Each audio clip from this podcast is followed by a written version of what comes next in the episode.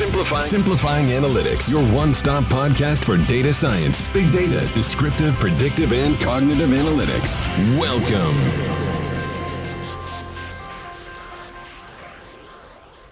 Hola a todos, bienvenidos a un episodio más de Simplifying Analytics, el podcast de Analyticus.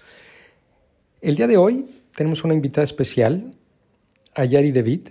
Ayari colabora con nosotros como una de nuestras especialistas en educación y estaremos hablando en particular de una de nuestras soluciones clave, Portrait. Una solución que permite a la institución personalizar la experiencia de aprendizaje. Número uno, entendiendo cómo aprende un estudiante.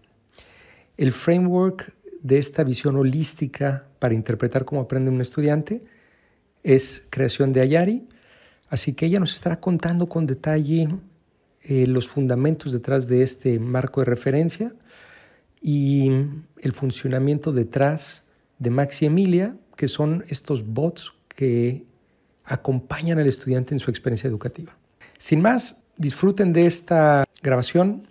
Mi nombre es Miguel Molina Coscuyuela, yo soy fundador de Analyticus, me encuentran en mmolina.analyticus.com.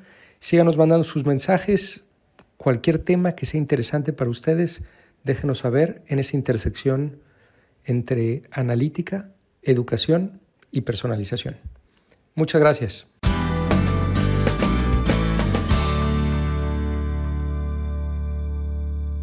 Hola a todos, muy buenos días.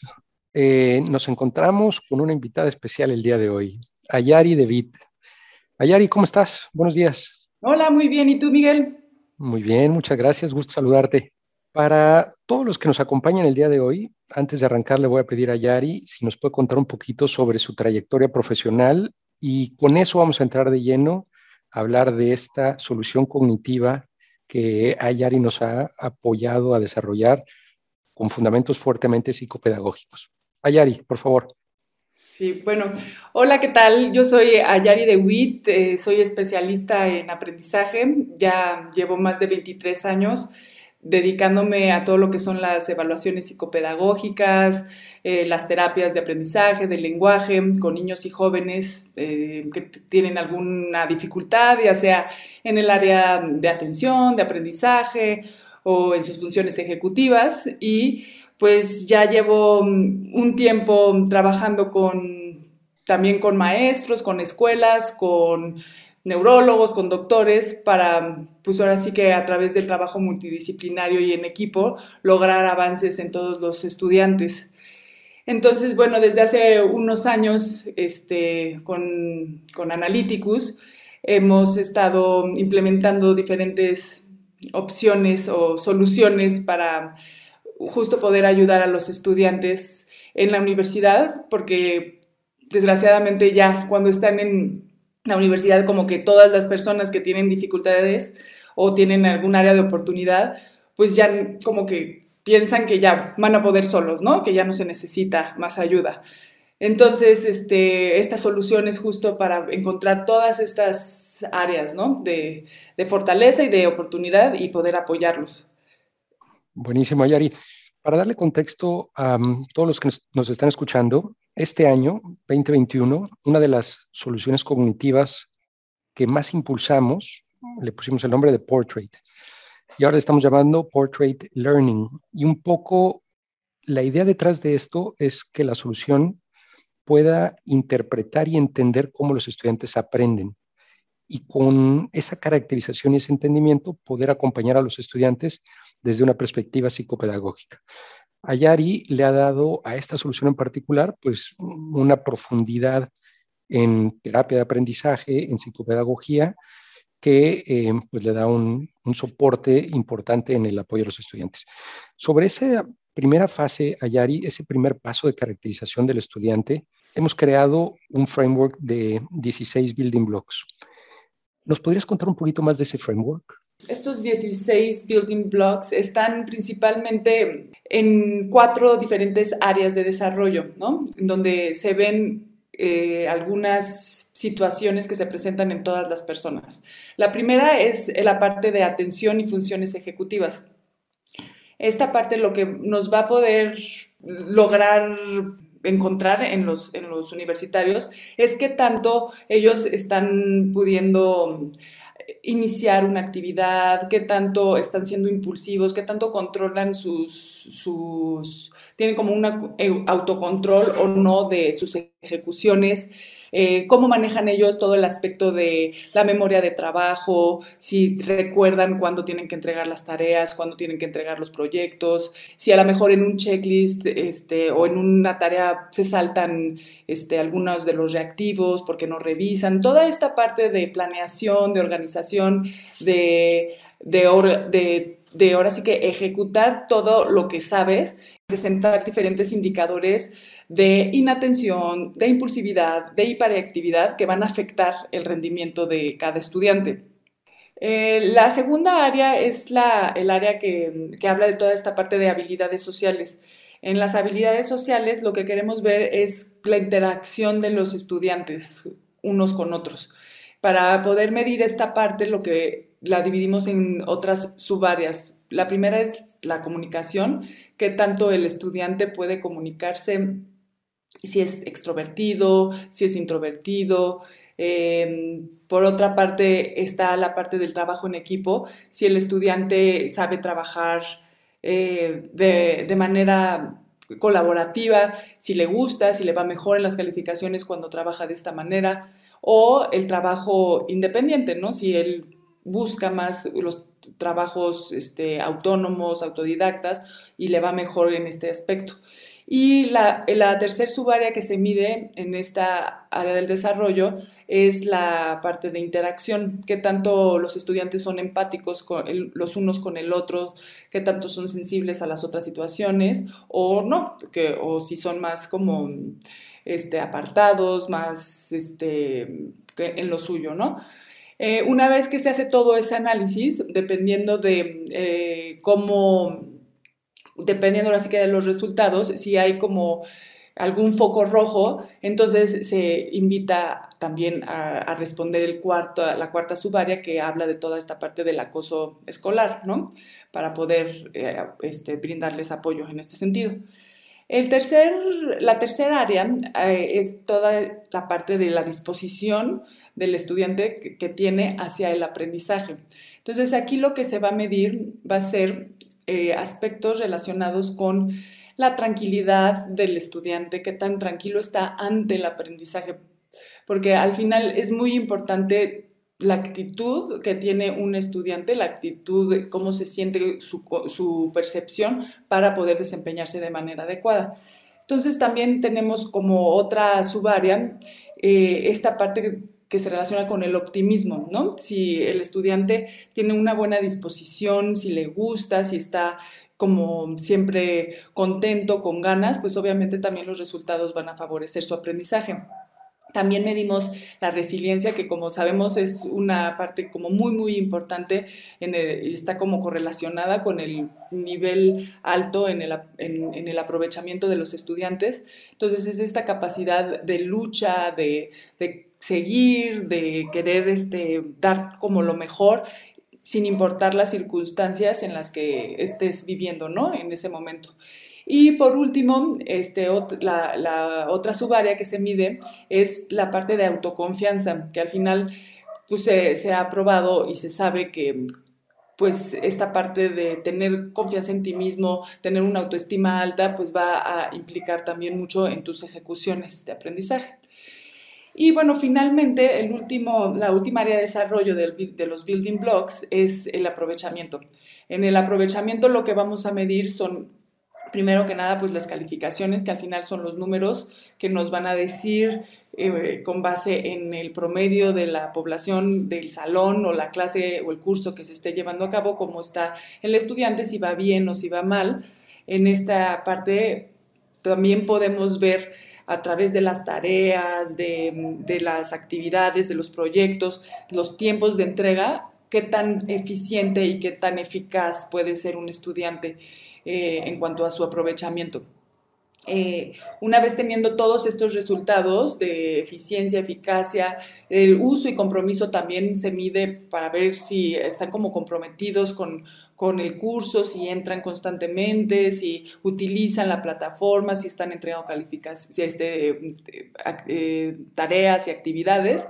Ya una vez que se hace todo ese análisis, se puede también localizar estas personas que están en riesgo de tener algún problema de aprendizaje específico, llámese dislexia, discalculia, eh, un problema o inclusive al revés, ¿no? Unas alta, altas capacidades, ¿no?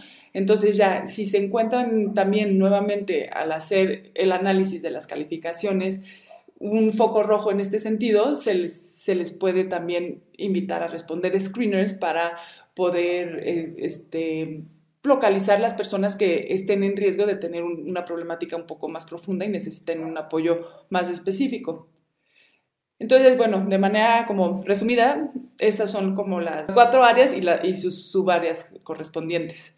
Clarísimo, Yari. Entonces tenemos por un lado las funciones ejecutivas, por el otro las habilidades sociales, la disposición al aprendizaje y la última el aprovechamiento. Eh, preguntas puntuales sobre algunos de, estas, de estos building blocks. Cuando, cuando hablamos de eficiencia y eficacia, ¿cómo se puede entender esta diferencia? La efectividad es la que mm, si logras realizar, tener como el objetivo que te propusieron o la tarea que, te, que tienes que realizar de manera adecuada, digamos, si, lo, si lograste un buen puntaje, pero a lo mejor tardaste como demasiado en hacerlo y entonces, este, pues, no te dio tiempo a lo mejor de hacer todas las demás tareas, ¿no? En cambio, la eficacia es que eres como muy rápido, que eres muy eficaz en hacer tus, todas las tareas, todas las actividades que se te presentaron, pero a lo mejor tu, tu nivel no fue el mejor, ¿no? A lo mejor no, tuviste un 10, pero lograste todo. Y en el otro caso, eh, a lo mejor lograste tres tareas y las tuviste bien, pero pues, le dedicaste tanto tiempo a esas que ya las demás ya no las lograste. De acuerdo. Eh, Ayari, en tu experiencia, em, al haber creado este framework, ¿consideras que hay algún área de desarrollo que sea más importante que otra? ¿O mm, se podría decir que todas tienen pues, un peso similar? Yo creo que todas las áreas, justo eh, escogimos las cuatro áreas de desarrollo porque somos al final personas integrales, ¿no? Y entonces no, no, una cosa va a afectar siempre la otra, o sea, siempre hay una raíz de un problema, ¿no? Pero cuando al final el problema que estés teniendo se va, es como un efecto dominó, va a afectar las diferentes áreas. Entonces, eh, todas las cuatro áreas son como muy importantes para, para poder este, desempeñarte adecuadamente y para estar como bien, ¿no? Que al final lo que quieres tú en un estudiante es que esté contento, que esté seguro, que esté aprendiendo, ¿no? Para, para, para el bienestar estudiantil es lo que quieres, ¿no? Al final en un estudiante. Entonces, sí creo que las cuatro áreas se tienen que considerar del, con la misma importancia. Muchas veces le damos más peso al aprovechamiento, por ejemplo, ¿no? Ya tiene buenas calificaciones, ya, estoy como tranquilo, pero hay otras partes que también son muy importantes que se tienen que considerar. Totalmente de acuerdo, totalmente de acuerdo. Y con esta, esta misma pregunta, pero no hablando de las áreas, sino de las subáreas o cada uno de estos 16 building blocks, ¿hay algunos que consideras que tengan más peso o la respuesta sería la misma? Es, es una fotografía integral del estudiante. Yo creo que, que sí hay, eh, o sea, que, que, que, sí es una fotografía integral del estudiante también, pero sí hay pues, algunos de los 16 building blocks, como son la parte del acoso, la parte del el problema de aprendizaje específico, las altas capacidades, que sí son ya muy específicas, ¿no? Que no todos a lo mejor las están presentando o sea, eso sí nada más hay un 10% de la población que tiene ya una dificultad este, específica en el aprendizaje que necesita un apoyo como mucho más serio a nivel de, emociones o a nivel de aprendizaje o a, nivel de este, habilidades sociales, ¿no? Lo que sea. Pero sí, al final sí es importante, o sea, conocer todas estas áreas para poder saber qué es lo que, lo que el estudiante tanto tiene como fortaleza como tiene como área de oportunidad. De acuerdo. todas tienen el mismo peso. De acuerdo. Bueno, y aquí no ha terminado la magia. Primero está esta caracterización, este, este entendimiento del estudiante y después, ¿qué pasa? Bueno, ya, una vez que ya se tiene toda esta caracterización, la idea de Portrait es ayudar al, estudiante, ¿no? O sea, como poder decirle de alguna manera indirecta la manera, lo que le está pasando o en lo que está flaqueando, digamos, y cómo puede él eh, mejorarlo, digamos. Entonces, es por eso que eh, a través de los nudges, que son como mensajes justo eh, como muy suaves, indirectos, en donde se trata de darle información. Eh, tratas de como conducir el comportamiento de la persona, pero de una manera como para que cambie él en la toma de decisiones, pero de una manera como muy positiva, ¿no? Y sin decir nombre y apellido, sino como con consejos, es como el estudiante va a lograr este, recibir estos mensajes y poco a poco, después de un tiempo, lo que pasa es que se les da eh, durante tres semanas tres diferentes mensajes a la semana para sobre la misma conducta que se evaluó al haber caracterizado las diferentes subáreas, cuál este un mensaje relacionado al tema donde a lo mejor es el área de oportunidad del estudiante y con estos mensajes poco a poco la idea es que el estudiante vaya haciéndose consciente, que vaya haciendo, ahora sí que se apropie de sus propios procesos cognitivos, es decir, sea más metacognitivo para lograr em, este, cambiar esta, esta dificultad que, está presentando en cuanto al análisis que se hizo de, su, de su aprendizaje, ¿no? De acuerdo. Em, entonces, tenemos la caracterización y luego arranca esta maquinaria de nudges o micromensajes indirectos que van a intentar em, pues apoyar al estudiante o reforzar comportamientos positivos o apoyarlo en indirectamente modificar comportamientos negativos. Em, ¿Nos podrías dar algunos ejemplos de estos nudges? Estos nudges principalmente son para los estudiantes, ¿no? Es los que se dan así como en tres tres veces por semana durante tres semanas para lograr cambiar este comportamiento. El tipo de mensajes son, por ejemplo, si a lo mejor la persona tiene una dificultad en su aprendizaje, le pueden dar algún mensaje como organiza tus ideas. Te recomiendo siempre pensar en el orden y la secuencia de tus ideas antes de escribirlas. Puede ser a través de lluvia de ideas, mapas semánticos, observando imágenes, platicando tu idea o alguien cercano, ¿no?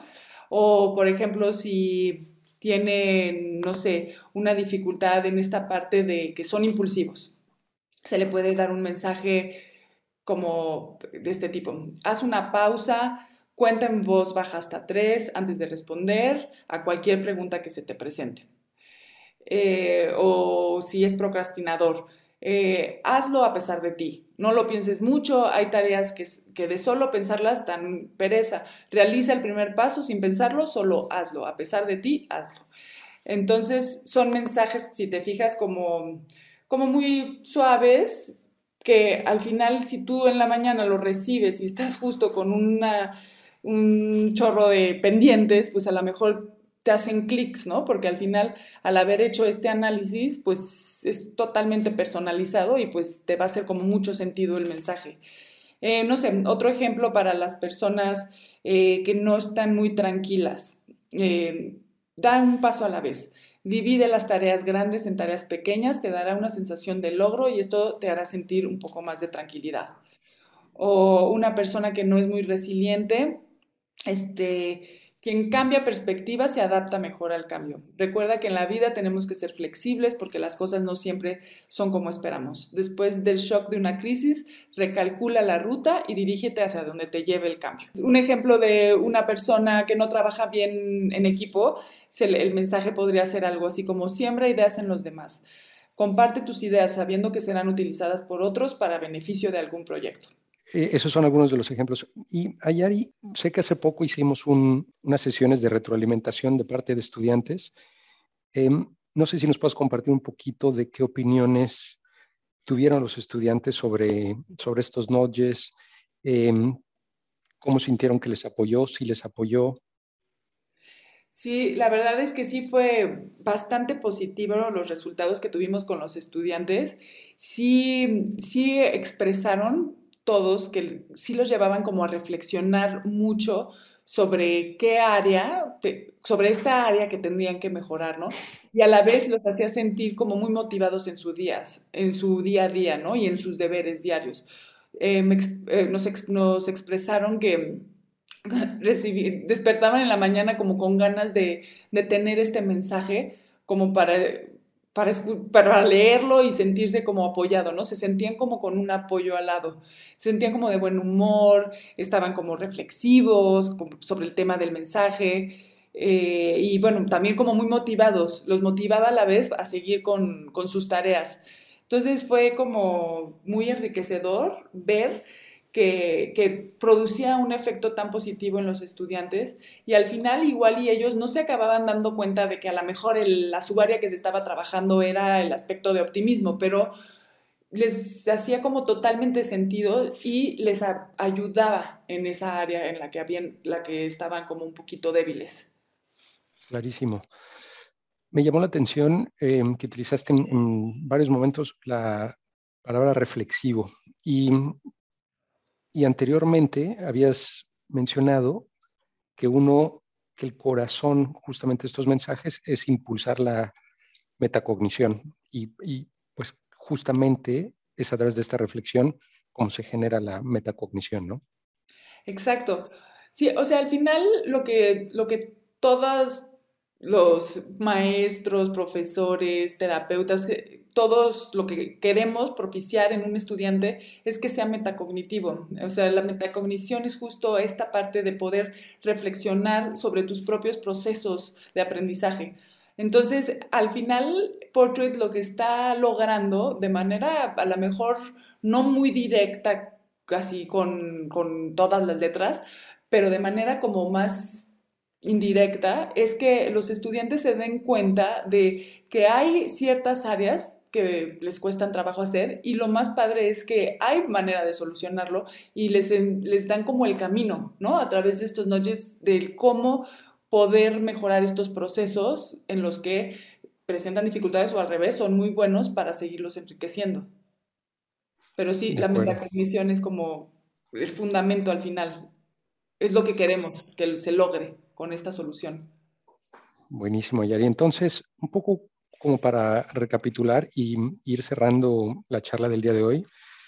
Por un lado, tenemos a los estudiantes que están dejando huellas y señales en el sistema de gestión de aprendizaje. Portrait eh, toma esas señales y las convierte en un entendimiento del proceso de aprendizaje del estudiante para caracterizarlo con estos 16 building blocks y cuatro áreas de desarrollo. Una vez que tenemos ese entendimiento del estudiante, se precipitan mensajes, nudges, que acompañan al estudiante intentando pues, llegar el momento ideal con un contexto personalizado para precipitar la metacognición. Englobé, englobé un poco la idea detrás de Portrait.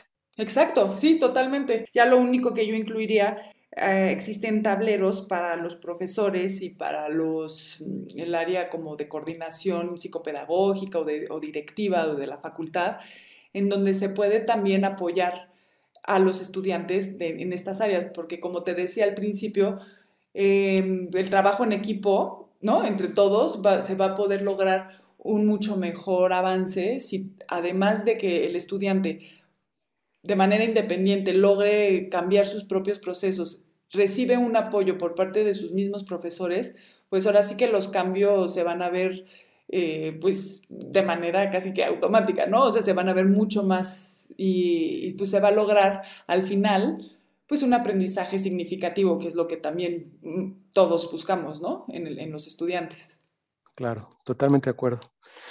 Pues Ayari, te agradezco muchísimo por este tiempo. Gracias por, por darnos mucho más profundidad y entendimiento en este framework eh, detrás de Portrait. Si alguien tuviera alguna pregunta, lo mejor sería a través de tu correo electrónico. Es adewit.analyticus.com. Perfecto, y lo pondremos también en las notas de este podcast. Ayari, de nuevo, muchísimas gracias.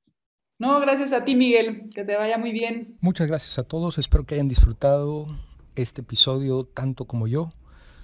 Por favor, no duden en dejarnos saber si hay algún tema en particular que quisieran discutir, alguna industria, algún caso de uso, alguna técnica. Nos pueden encontrar en analyticus.com con K e Y, igualmente en Twitter, analyticus1. En fin, en nuestra página pueden encontrar los links a las diferentes redes sociales, LinkedIn, Twitter, YouTube. En YouTube podrán encontrar varios videos de webinars que hemos venido dando en estos últimos meses. En fin, muchísimas gracias. Hasta la próxima. Simplifying Analytics, your one-stop podcast for data science, big data, descriptive, predictive, and cognitive analytics.